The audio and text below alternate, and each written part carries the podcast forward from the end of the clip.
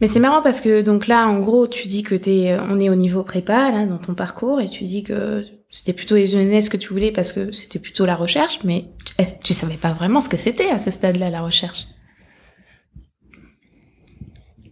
C'est vrai. Euh, je sais pas. euh, Donc pourquoi, je pensais, ouais, enfin, en fait, euh, je sais- alors peut-être que voilà, je ne savais pas, mais je ne savais pas que je ne savais pas, disons. Ouais, c'est vrai. que, très juste. Puis, puis je sais pas, est-ce qu'on, enfin, est-ce qu'on sait ou est-ce qu'on sait pas?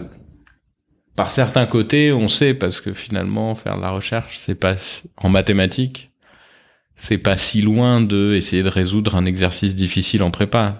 La différence, c'est que l'exercice difficile, euh, il est difficile parce qu'on n'a pas encore tout le recul euh, technique et que le prof qui nous l'a donné, lui, connaît la solution.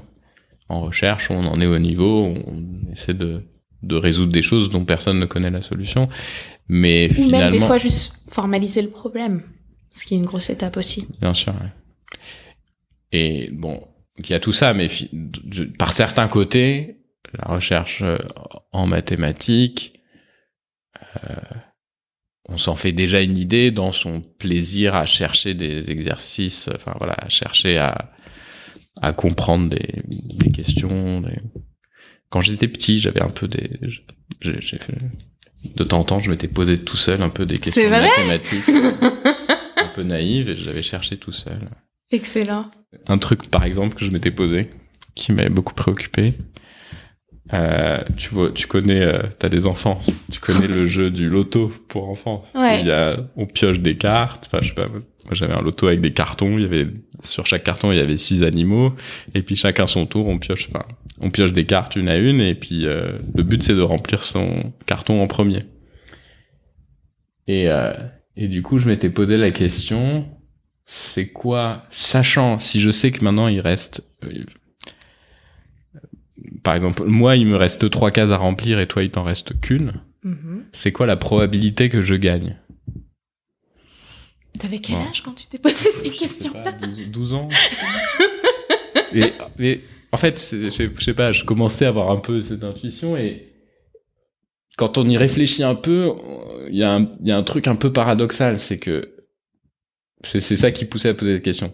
C'est que clairement, toi, t'es plus avancé. Tu te dis, bah, c'est bien, tu vois, il te manque plus qu'une carte. Donc, euh, bah, en fait, euh, moi, il m'en manque trois, donc ça va être plus dur pour moi.